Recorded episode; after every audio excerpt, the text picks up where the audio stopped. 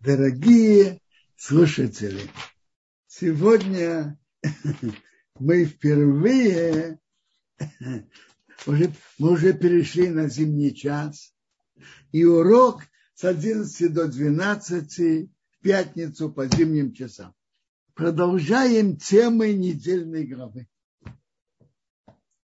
Написано, что после этого, после войны, которую Авраам вел с четырьмя царями за освобождение и спасение своего племянника Лота, Бог с ним говорил в видении, и он сказал, Авраам, не бойся.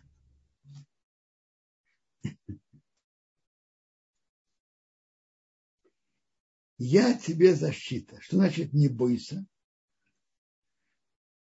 Авраам боялся, что, может быть, в этой войне он убил кого-то невинного.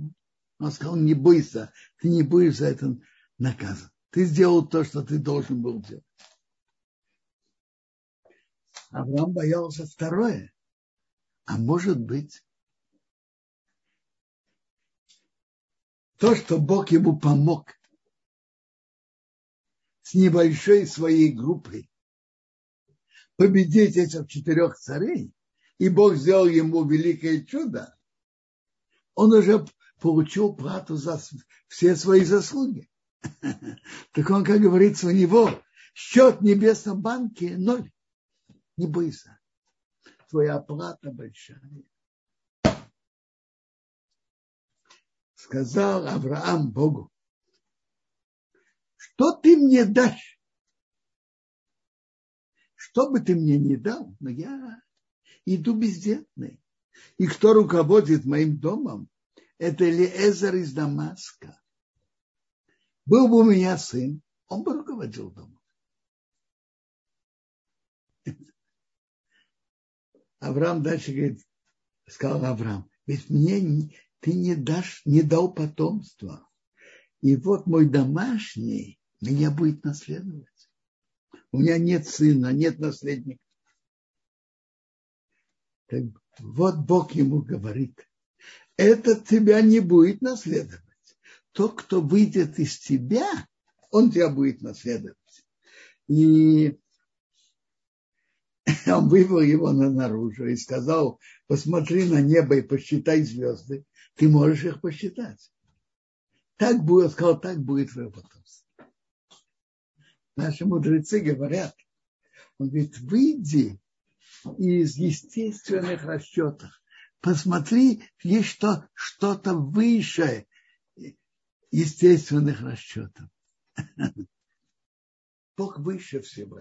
Посмотри на небо, что ты знал, что есть что-то выше естественное. Правильно.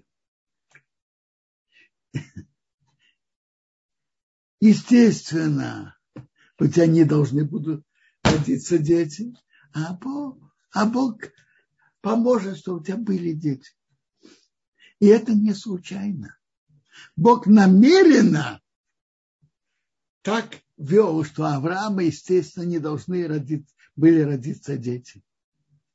Показать, что народ, который из него выйдет, еврейский народ,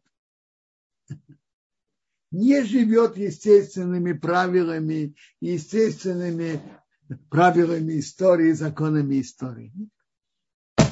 Еврейский народ имеет другие правила.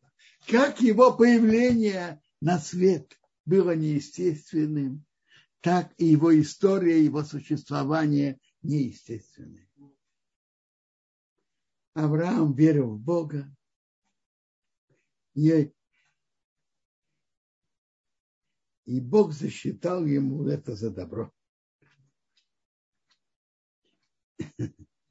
А есть другое объяснение, что Авраам посчитал то, что Бог обещал ему потомство за добро. Не то, что полагается ему, а просто добро.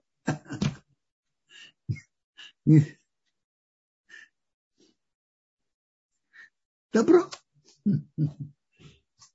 Вообще-то известно, когда человек просит у Бога, никогда не надо говорить, мне полагается. А кто тебе сказал, что тебе полагается? Кто тебе это сказал? Надо просить как добро. Добро Бога, оно безгранично. Если ты уже начинаешь делать расчеты, полагается, это опасно. Не стоит. Сказал ему Бог, я Бог, кто тебя вывел из Ур Халдейского, дать тебе эту землю наследовать. Тут намекается на первое испытание Авраама. Ур можно перевести как огонь в Халдее. Огонь, печь, в которую бросили Авраама, когда он отказался поклоняться идолу. Я тебя вывел и спас. Сказал Бог, чем я буду знать, что я буду наследовать?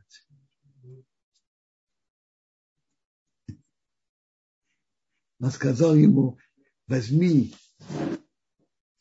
три теленка, э, трех телят, трех козлов, трех баранов и два вида голубок, Тор и Гоза, и Бен Тор и Гоза.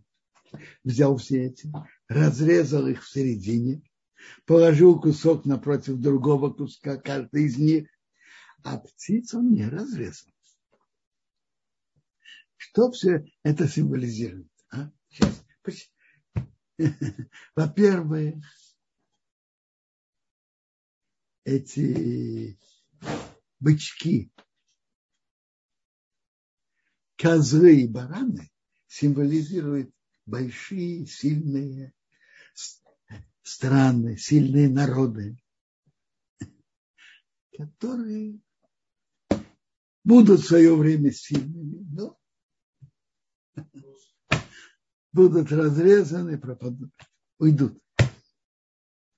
А голубка – это еврейский народ. Птичку он не разрезал. Она маленькая, но остается. Пустился коршун на трупы, Авраам их отогнал. Не тут Бог заключает Что означает союз между кусками?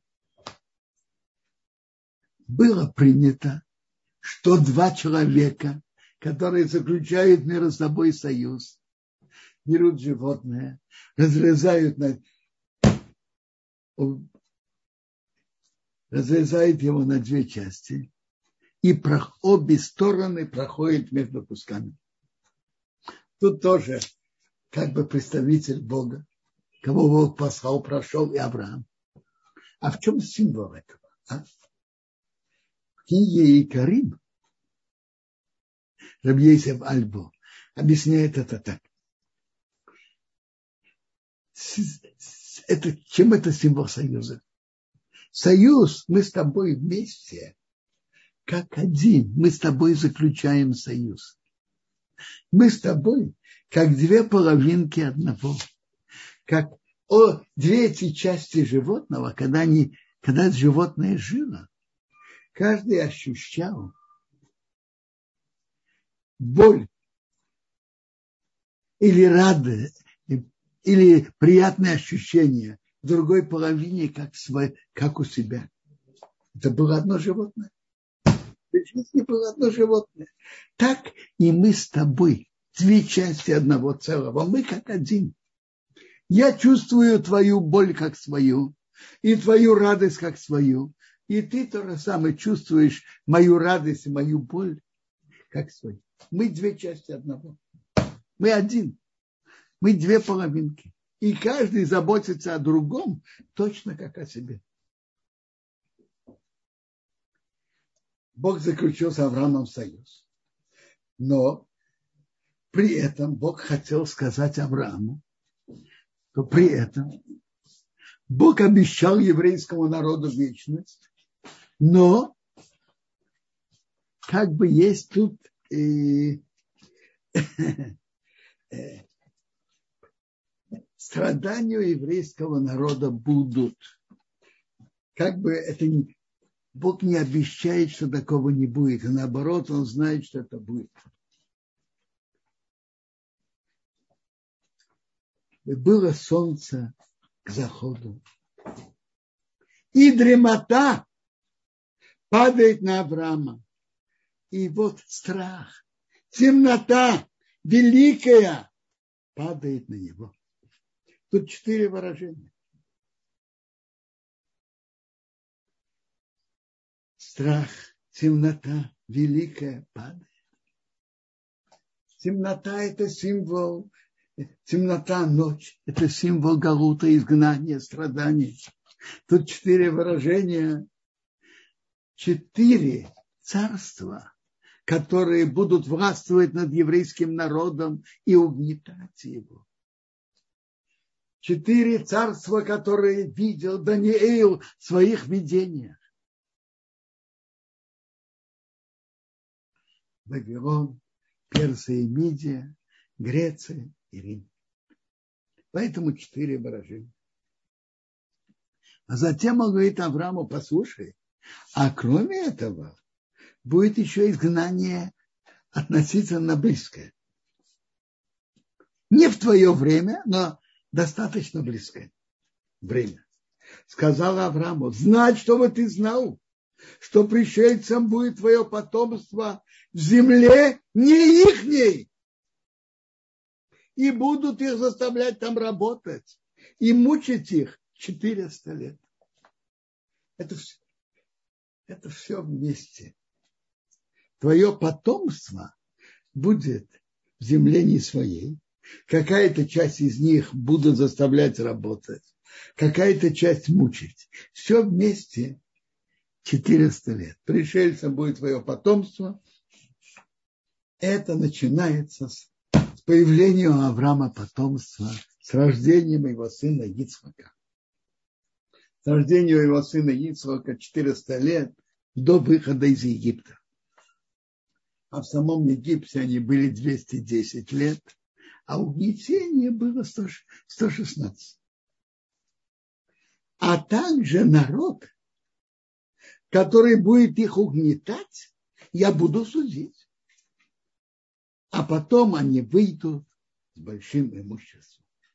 Но а Бог говорит Аврааму, это все будет не в твое время. А ты придешь к твоим отцам с миром. Это будет после твоей кончины. Ты придешь к твоим отцам с миром. Будешь похоронен с хорошей сединой. Не в твое время это будет. После твоей смерти. Спуск в Египет был у Якова долгое время, долгое время после смерти Авраама.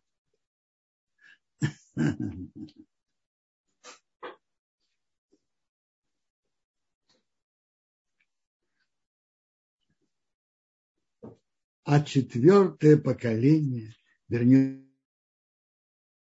сюда. То есть четвертое поколение после входа в Египет. И часть из них это было четвертое поколение. Потому что еще не наполнено грех Эмори до сих пор. Бог наказывает народ, когда исполняется чаша их грехов. А Эмори чаша их грехов еще не наполнен. И было солнце зашло, и была темнота. И вот дымящийся печь, печь а, э, дым от печки и факел огня, который прошел между этими кусками. То есть это был как бы представитель Бога. Я сказал вам, что обе стороны про, проходят между кусками. Это был представитель Бога. Дым от печки и факел огня.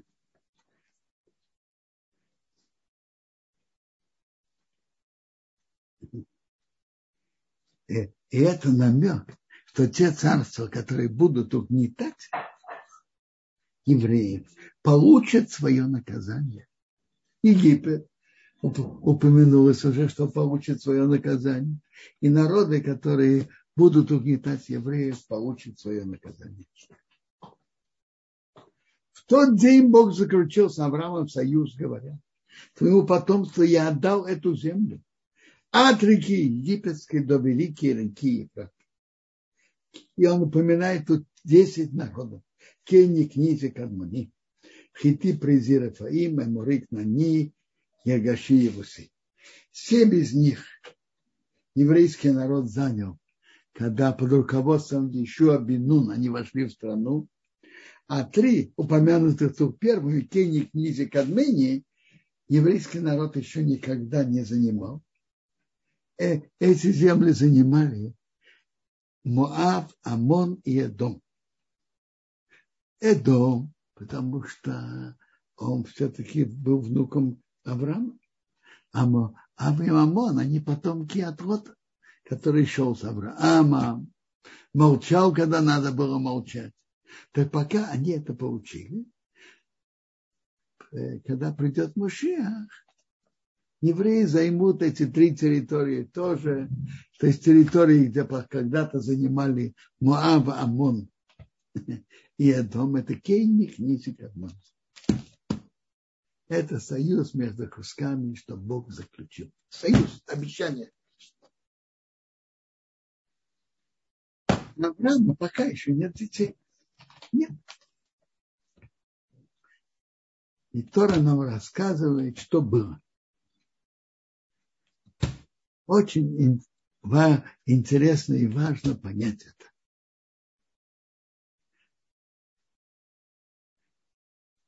Тут будет рассказано о рождении Ишмаила. Как это было? Сарай, жена Авраама, не родила ему, а у нее египетская рабыня, ее зовут Агар. Мидраж говорит, что Агар была дочкой фараона, и фараон сказал, пусть лучше моя дочка будет рабыней в таком доме такого человека, которым Бог делает чудеса, чем что она была госпожой в другом доме. Сказала Сарайка Авраам, Бог меня задержал от того, что я родила. Приходи к моей рабыне, может быть, я буду построена через нее, через то, что я веду как говорят, мою соперницу в дом, то Бог мне, меня тоже удостоит ребенка. Авром послушал голоса Сарай. Тут видно, что он сам не торопился это делать, но Сарай попросил, он сделал. Взяла Сарай, жена Авраама, Агар, египтянку, ее рабыню, в конце десяти дней, когда Авраам прожил в земле к нам, дала ее, ее мужа Авраама и мужу, и ему в жену. Он пришел к Агаре, она стала беременной. Она увидела, что она беременна, и ее госпожа стала легка в ее глазах. Она стала относиться с неуважением к Сарай. Сарай, это, это мешал, сказала Сарай к Аврааму, обида на меня, это на тебя.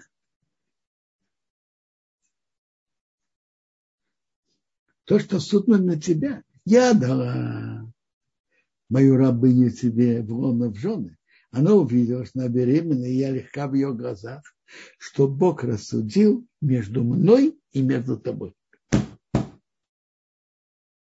Немара Бобыкама говорит нам, и это нам надо помнить, чтобы человек никогда не говорил другому, что Бог между нами рассудил ты имеешь претензии на другого.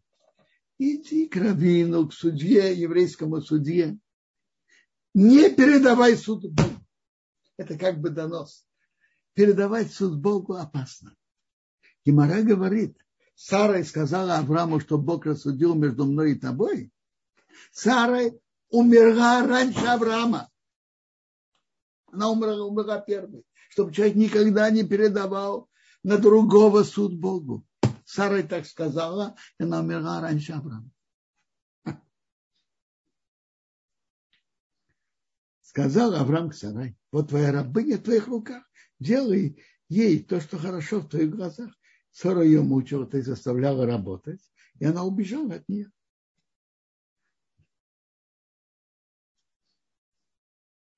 Царь Агар не была готова подчиняться. Нашел ее Агар, ангел Бога, Видите, от Бога никогда не убежишь. Ангел Бога, посланник Бога, нашел ее у источника воды в пустыне, у источника в дороге в Шур. Он сказал, ага, рабыня Сарай, откуда ты приходишь? Куда ты идешь? Она сказала, от сарая моей госпожи я убегаю. Ангел же спросил два вопроса. Откуда ты идешь и куда? А? Она сказала, я, я убегаю. Не сказала, куда. Она не знает, куда она идет. Убегает. Сказал ей ангел Бога, вернись к твоей госпоже и мучься под ее, под ее руками. Тебе это стоит. Иди, вернись. Она не была готова. Сказал ей ангел Бога, я размножить, я размножу твое потомство, и не будет сосчитано от, от его множества. У тебя будет великое потомство. Сказал ей ангел Бога, вот ты будет, станешь беременной, родишь сына, назовешь его имя Ишмаил, потому что Бог услышал твои страдания. Раши приводит, Бедраша, что на каждое, что написано, сказал ей, был другой ангел. Четыре ангела. Так он ей сказал, ты родишь сына, назовешь его имя Ишмаил, Бог услышал твои страдания. Он будет диким человеком. Рука его на всех, а рука всех на нем. Он будет со всеми воевать, а все будут с ним воевать на территории всех своих братьев он будет располагаться. Что значит Пере Адам? А? Вообще Шамфолыш объясняет, что Пере человек, который не умеет держать себя в рамках, в границах. Есть правила приличия, как люди себя ведут. Пера, значит, он не умеет держать себя в границах и рамках.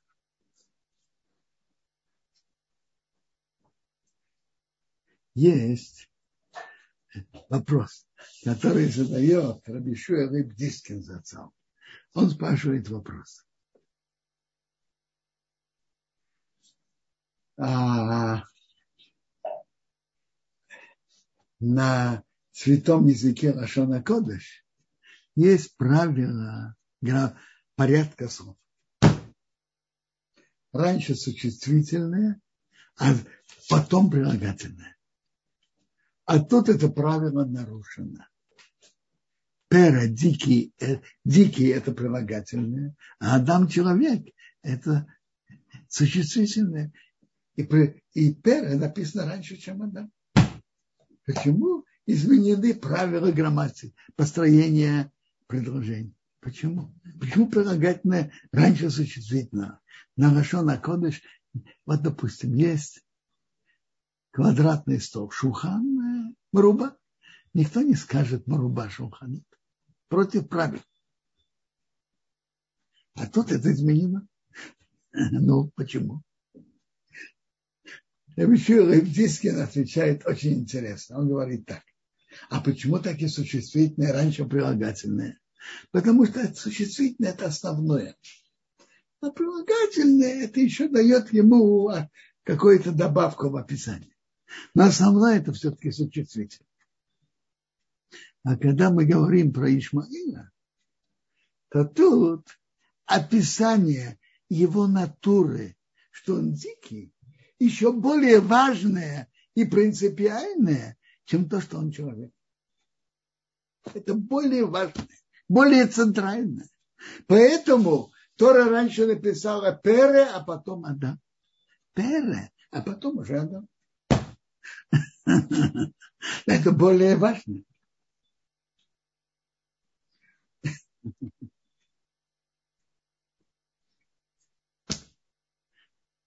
Это очень интересно. О Ишмаэле и его то, что Ишмаэл будет делать, в будущие годы, его качества, И его пересечение потомков Ишмаила с потомками Ицхака еврейским народом. А? Это очень интересно. Корни лежат здесь, в Торе. Но очень интересно. То, что Тора пишет, это вечно.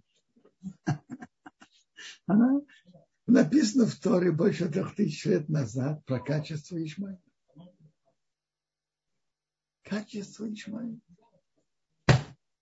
Переада. Ну, а мы это видим, еврейский народ страдает от этого. То, что называют арабо-израильский конфликт.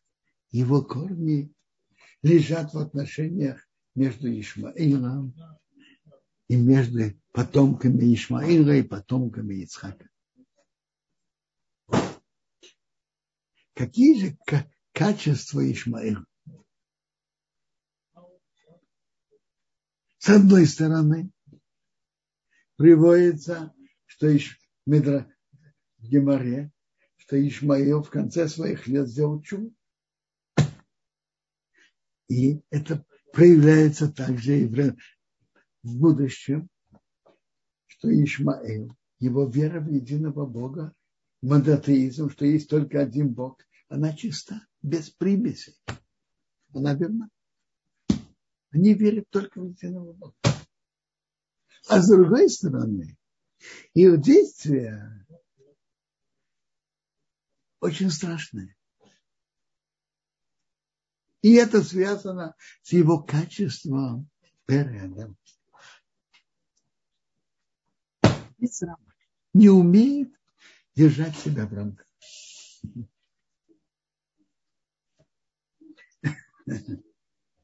Интересно, а в чем, почему именно Ишмаэл находится в святой земле? С чем это связано? Интересно. В Зогаре и Кабалы написаны долгое время назад написано так. что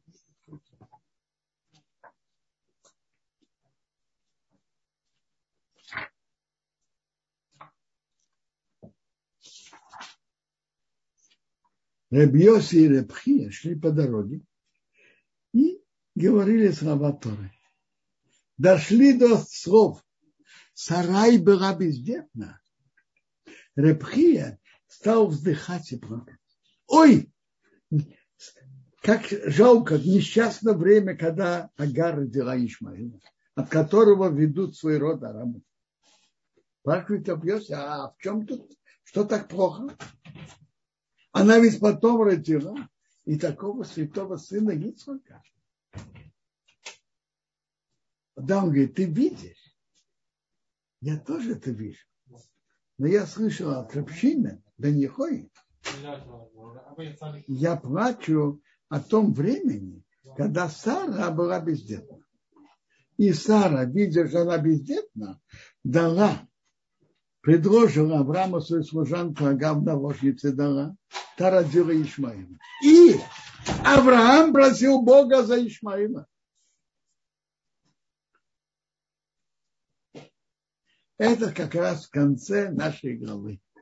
Когда Бог сообщил Аврааму, что у него родится сын от Сары, Авраам говорит вдруг, а про Ишмаила я, а пусть Ишмаил живет перед тобой, то есть он был. Э, и Бог ему сказал, там, это в конце нашей главы, а про Ишмаила я тебя слышал. Я расположу его, размножу его, расходил его, расположу его, размножу, 12 князей у него родится, и я его сделаю большим народом. Между прочим, но эти слова про потомков Ишмаила выполнились, а?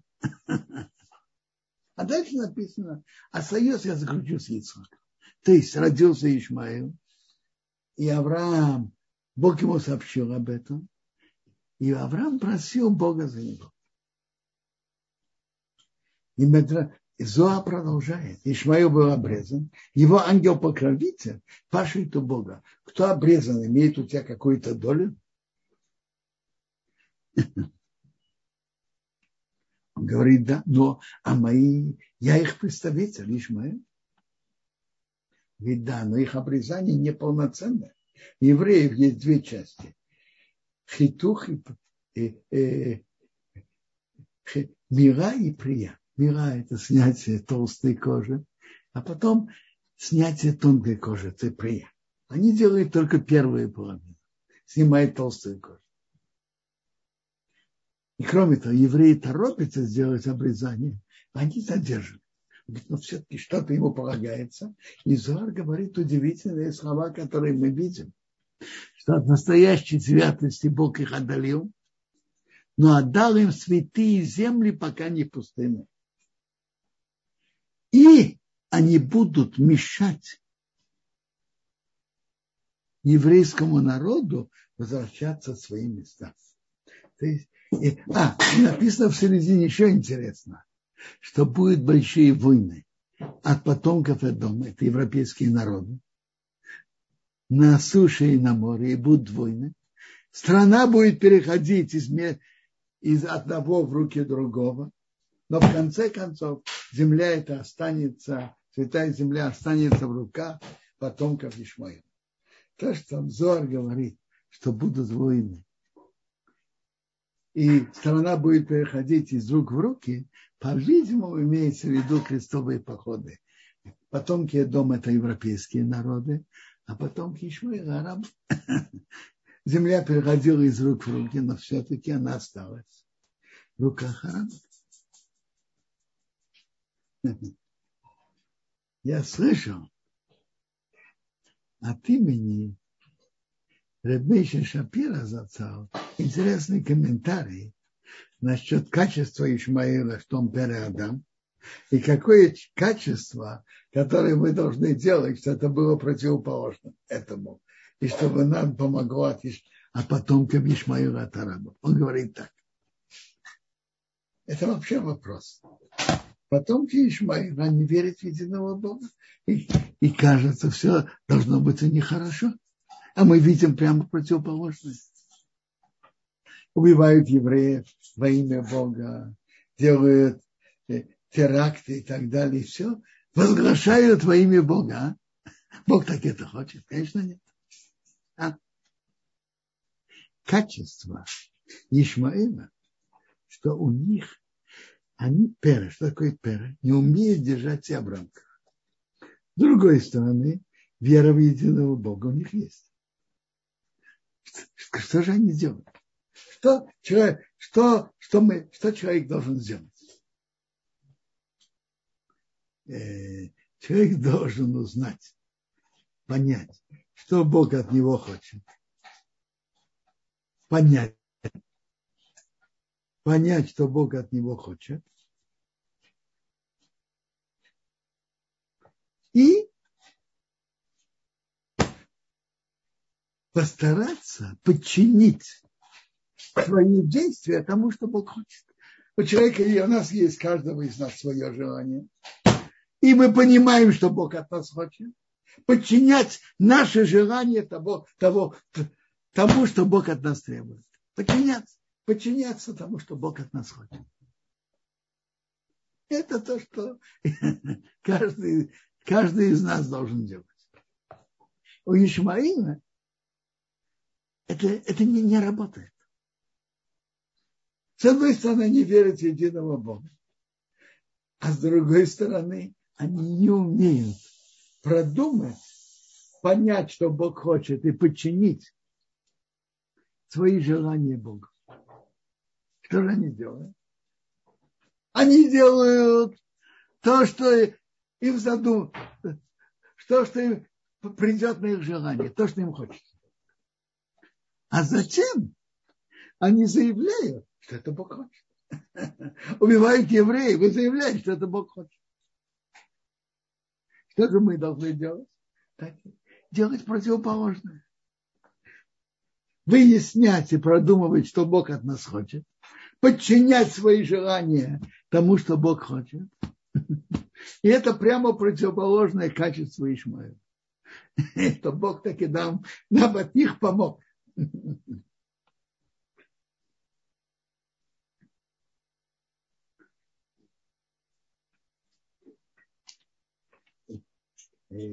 Агар родила сына, и Авраам назвал имя сына, который родил Агар Ишмаил. Аврому было 86 лет.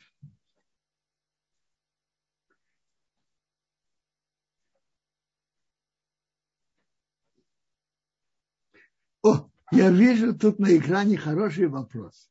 Как Бог, как человек может понять, что Бог от него хочет? И тоже вопрос от Хаи. Я вам скажу. Самое, самое ясное – это от каждого из нас. Бог хочет, чтобы каждый из нас э, исполнял Тору и, и относительно Бога, и один относительно другого еврея. И надо понять, что в данный момент хорошо делать. Что Бог от меня хочет? Это вопрос очень, очень конкретный в каждый момент. Во-первых, общее, общее указание Бога выполнять, что написано в том. Надо изучать законы, которые Тора нам велит. Как соблюдать субботу, как соблюдать кашу, как соблюдать другие семейные законы и так далее. Это общее. А иногда надо подумать, что Бог от меня хочет в этот момент. Если думать, как говорится, по прямому, без хитрости, человек может это понять.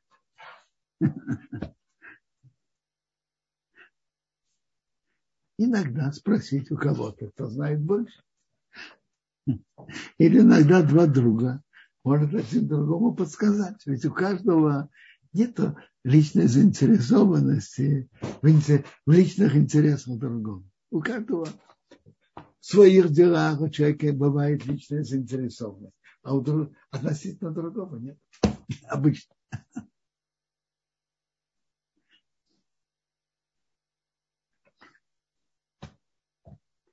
Теперь глава об обрезании.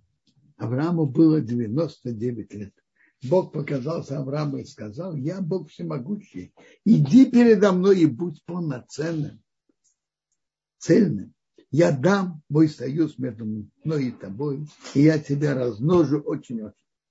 Авраам упал на свое лицо, и Бог сказал ему, вот мой союз с тобой, ты будешь отцом массы народов. Твое имя больше не будет Авраам, но Авраам, отец массы народов. Ав Амон, два слова, Ав Амон. Я тебя расположу очень, очень, и я тебя сделаю народами, и цари из тебя выйдут. Пока Авраама уже не было детей. И, а тут он обещает, будешь отцом массы народа. Я установлю мой союз между мной и тобой. И между потомством твоим после тебя в поколениях, вечным заветом. Быть тебе Богом и твоему потомству после тебя. И я дам, ты значит быть Богом тебе и твоему потомству после тебя. Бог обещает Аврааму, что у Бога будет особое отношение с потомками Авраама, с еврейским народом. У Бога будет особое отношение, у еврейского народа будет особое, а будет чудеса. Будет над ним особое наблюдение в истории, необычная история, не случайности, особое наблюдение Бога. Быть тебе Богом, а твоему потомству после тебя. У Бога будет особое отношение с еврейским народом особое наблюдение Бога, особые чудеса. И я дам тебе и твоему потомству после тебя землю твоего проживания, землю к нам, на вечное наследие, наследство, и я буду вам Богом. И сказал Бог Аврааму, а ты мой союз соблюдай. Ты и твое потомство после тебя в поколении. Это мой союз, который будете соблюдать между мной и между вами, и потом своим после себя, что были обрезаны все мужчины. Обрежьте ваше тело, и будет знаком союза между мной и между вами. Видите, тут обрезание – это знак союза. И тут написано, что с этим связано обещание дать наследство землю Израиля. И особое отношение Бога с еврейским народом. Восемь дней будет обрезан каждый мальчик поколения. Будет обрезан на восьмой день. Авраам был обрезан 99 лет, а его сын Ицхок был первый, что был обрезан 8 дней. И это будет знаком союза навеки. А, а мужчина, который не обрежется, его душа будет отрезана от своего народа. Он нарушил мой союз. Обрезание. И обрезание – это особая заповедь. Это не только заповедь, это знак союза. Интересно, когда человек делает обрезание, он делает это один раз, но он имеет с собой эту заповедь и знак союза на всю жизнь. На всю жизнь у него есть этот знак союза, связь с Богом. Он с ним всегда, постоянно. У нас есть еще заповеди, которые знак союза. Знак. Например, мы одеваем тфилин. У нас в доме есть мазуза. Но из дома человек может выйти. Когда человек снимает филин, они не снимают. А знак обрезания остается человеком всегда. Несколько сторон есть в этом, почему именно в этом месте было, э, в этом месте был знак союза. Во-первых, это знак союза на органе, в котором, которого идет продолжение рода. Это идет из поколения в поколение. А еще надо же понять, у нас есть душа и есть тело. И есть постоянная борьба между телом и душой. И наша постоянная работа подчинять капризы и желания тела тому, что надо. Надо давать телу естественные нужды и потребности. Но то, что нельзя по Торе, надо его держать его в рамках. И поэтому брит мира именно на таком органе, в которых есть особая страсть и особая сильная, э, сильная э, страсть. И Тора нам говорит, уметь держать в рамках и подчинять приказам Бога все наши страсти. Давать им, что надо. Наоборот, по Торе человек должен жениться, иметь семью, иметь детей. Но только то, что разрешено по Торе. И то же самое относительно еды и относительно других страстей. У еврея и тело должно, и душа должна быть чистой, и тело тоже должно быть святым. Должно быть в рамках того, что Тора разрешает.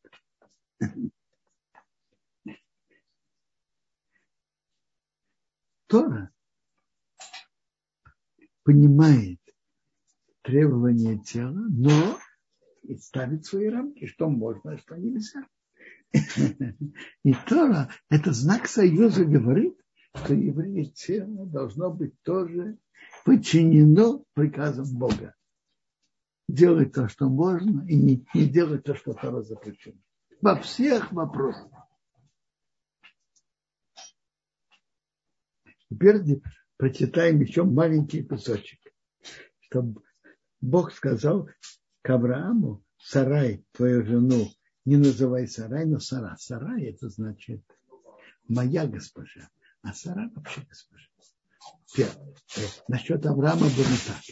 Авраам, отец Арам, а сейчас Авгамон, отец массы народа. Про Сарай он говорит, не называю ее Сарай, но Сара. И я ее благословил, дал, дал ей от тебя сына, я благословлю, она станет народом. Цари народов от нее будут. Авраам упал на лицо и обрадовался, сказал в сердце, сто лет рожаю, Сара в 90 лет родит. И сказал Авраам Богу, пусть Ишмаил живет перед тобой. Это вот то, что мы только что упомянули. А почему Авраам тут вдруг красиво вспомнил про Ишмаила? Мне кажется так. Авраам понимал, прекрасно понимал пути Бога. Бог не делает чудеса напрасно. Просто так.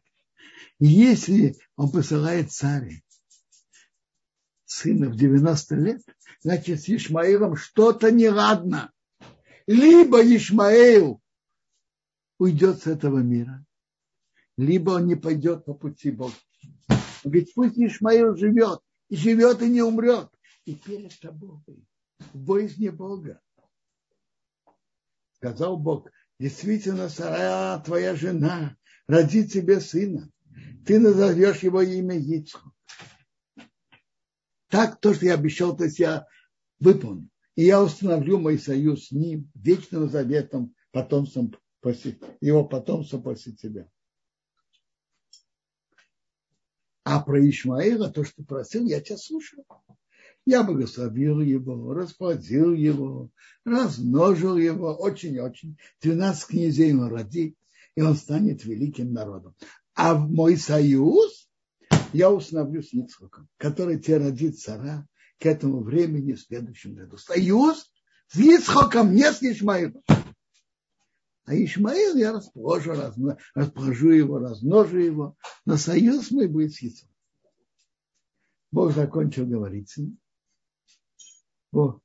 И взял Авраам Ишмаила, сына, и всех, кто родились в доме, всех, всех, всех обрезал, сделал обрезание в тот же день. И себе тоже сделал обрезание в тот же день. Все. Надо учиться энергичности от Авраама. В тот же день, что Бог приказал, он, он сделал обрезание. Знак союза с Богом. Ну, есть вопросы? А, спасибо огромное, Квадараф. Есть вопрос, я вижу еще с самого начала Шлома поднял. Пожалуйста, Шлома, включили вам микрофон. Попробуйте. Э, да, здравствуйте, спасибо большое. Э, у меня целых несколько вопросов. Вот если можно, два вопроса по первой части нашей главы. Я, правда, боюсь, может быть, я прослушал. Э, у меня, во-первых, вопрос по поводу нахождения Ур-Каздима. Я всегда помнил и на всех картах видел, что Ур-Каздим – это известный историкам и археологам город Ур, который находится в нижнем течении Ефрата, на юге современного Ирака, э, южнее города Бавель. И все это всегда, э, я это всегда знал э, так, и все это складывалось в единую картину. Но недавно на Шабате я был у одного Рава в гостях и увидел в Хумаше под редакцией Рава Ротштайна, что там на карте обозначено, что Ур-Каздим находится к северо-востоку от Бавеля, то есть город Ур находится вот в том месте, где я описал, сказал до этого, это все нормально, а Ур-Казим это нечто отдельное и находится к северо-востоку от Бавеля э, в районе, ну, примерно Арарата, Армении, Кавказа Южного, вот это вот э, направление. Меня это очень удивило, я никогда такой версии не видел, чтобы Авраам был родом с Южного Кавказа. А вы что-то можете об этом сказать? Ну, честно, Спасибо. я никогда, честно говорю вам, никогда в эту тему не входил. Но, но как будто Каздим – это место, это Вавилон, это не Кавказ.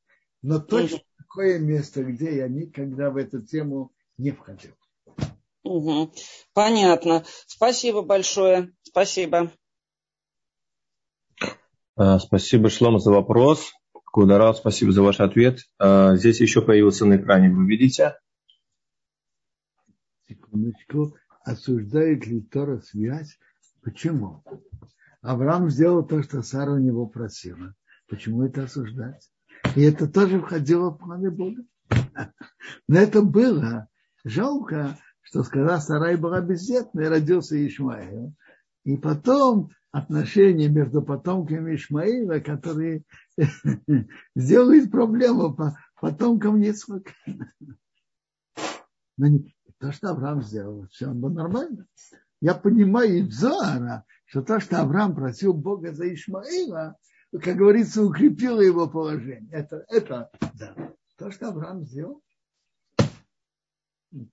женился на ней, все это нормально. Ну, есть еще вопросы? Так, вот, Дарав, спасибо. Есть еще вопрос, там был чуть пораньше от Натальи. Можно ли сказать, что Сара таким образом косвенно повлияла своим отношением к Агаре, что ишмаильтяне теперь портили жизнь еврейского народа? Послушайте, кто прочитает комментарий Рамбана, он там это прочитает. Все ли с ним согласны? Я не знаю, но Рамбан так пишет.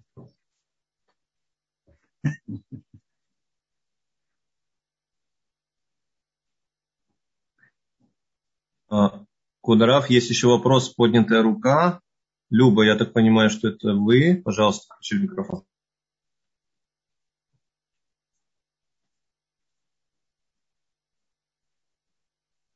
А, видимо, пока не получается у Любы подключиться. Смотрим еще. Яков спрашивает, слышал, что а, от, от самих курдов, что Авраам был курдом.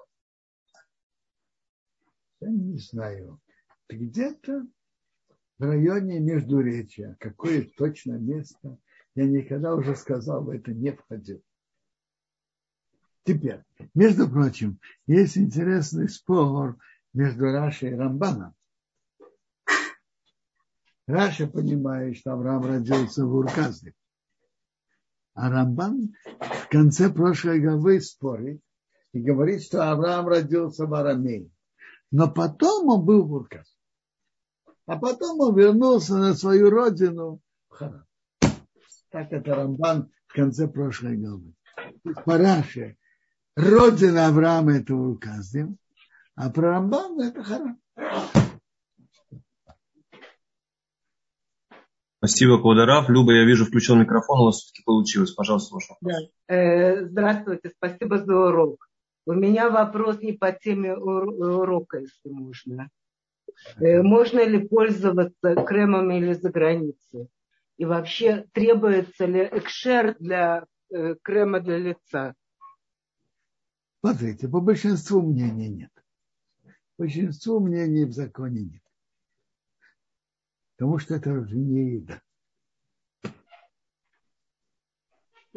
Значит, можно, да?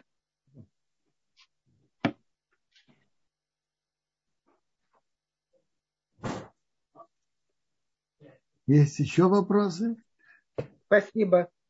Хорошо. А, спасибо, Квадараф. Вопрос анонимного участника.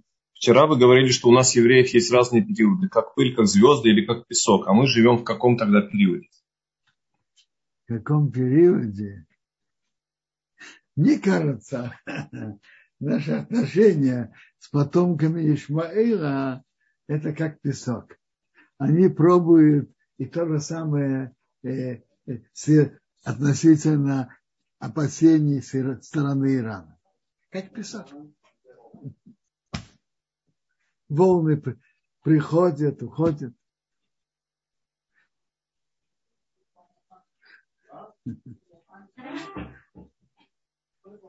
Хотел бы всем напомнить, не всем, жителям земли Израиля хотел напомнить, что мы перешли на зимний период, и в Израиле мы уже начали говорить «Весейн талумот оливроха» только в Израиле.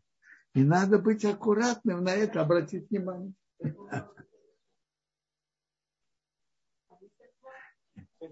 Если, если человек пропустил и не сказал это, то он может это еще восполнить в, в. Он может сделать, вставить прибавку в сын талумота ливроха. Я говорю все про жителей Израиля. Если он не сказал «Васейн Талумота Ливрохо» благословление браха, «Васейн благословение Барехалину», так он может это вставить в Шмаколин. А если он уже прошел Шмакелейну, пошел дальше, он, мог, он должен вернуться к Борехолейну и ставить эту вставку.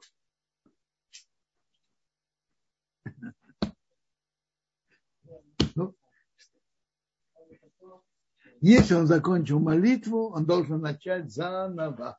Если он закончил молитву, то он должен начать заново, потому, потому что просьба о дожде очень важная вставка. Но все это для жителей земли Израиля, которые начали говорить.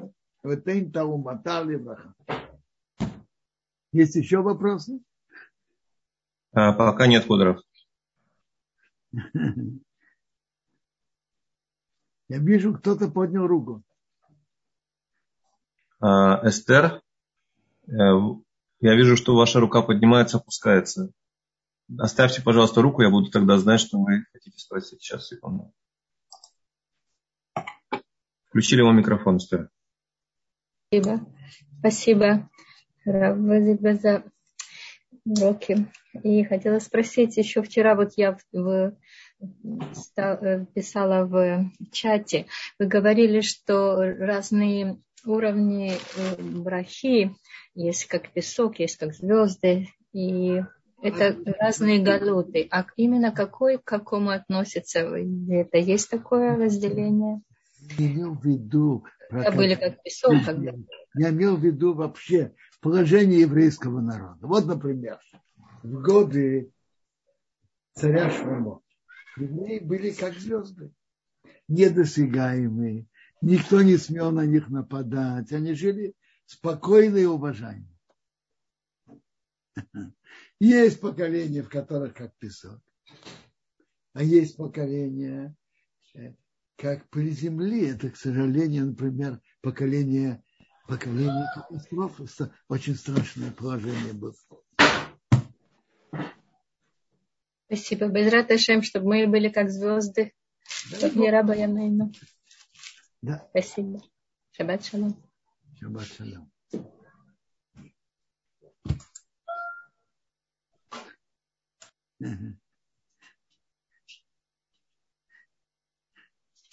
Особое положение еврейского народа и особая его связь с Богом, с другой стороны, говорит о том, что положение и жизнь еврейского народа зависит от, зависит от нашего поведения.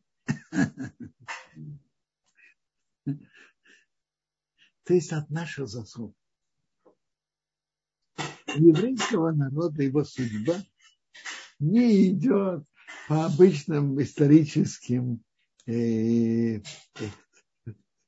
обычной, как обычная история других народов. У еврейского народа зависит от его заслуг.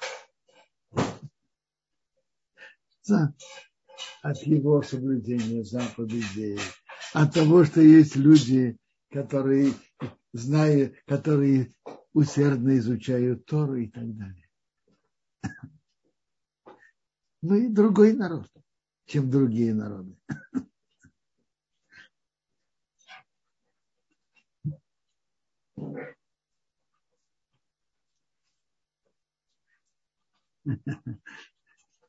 Дай, чтобы Бог нам помог от,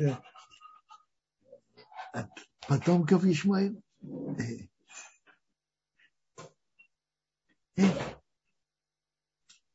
Если говорить естественным путем, то не видно пути разрешения, разрешения конфликта. Если речь бы шла экономическая, такая, такая, э, в чем-то этот уступает, в чем-то этот уступает, какие-то экономические интересы, можно было бы договориться. Но это не... Мы видим, что это не случайное явление. И тут не вопрос экономический, денежный какие-то расчеты Бога, что мы не знаем. И это зависит от наших заслуг. Я уже упомянул, что когда мы ведем себя как надо и подчиняем все наши желания приказам Бога, это противовес силы Ишмаила. Я слышал еще интересный комментарий. Есть медраж, когда Авраам, когда Ишмаил сделал, сделали ему обрезание в 13 лет, а Ицхока 8 дней. Медраж рассказывает. Ишмаил сказал Ицхоку, что стоит твое обрезание? Тебя кто-то спрашивал, от тебя что-то зависело? Нет, а вот от меня зависит. Исхак сказал, а если Бог потребует, чтобы я отдал себя полностью Богу, я готов. И после этого Бог сказал Аврааму принести в жертву Ицхака. И там и Авраам был готов к этому Ицхаку. Как рассказывает Медраж. Так я слышал, что евреи, которые в зрелом возрасте узнают о своем еврействе и идут делать обрезание, несмотря на всю боль и страдания от этого, это сильный противовес аргументам Ишмаила. Как раз вчера я был на брисе такого взрослого человека. Это сильный противовес аргументам Ишмаила, что они делают обрезание. Всего хорошего и хорошего шаббата всем. Огромное спасибо, Кударав, за урок. Всем шаббат шалом. Еще раз только напомню, что у нас теперь по пятницам уроки начинаются в 11 часов по Иерусалиму в связи с переходом на зимнее время. Всем доброй субботы. До встречи. И хочу напомнить всем хозяйкам, что сегодня сейчас суббота. По часам ходит рано, готовиться и запланировать, чтобы войти в субботу вовремя. Зажечь свечи вовремя. Хорошей субботы всем.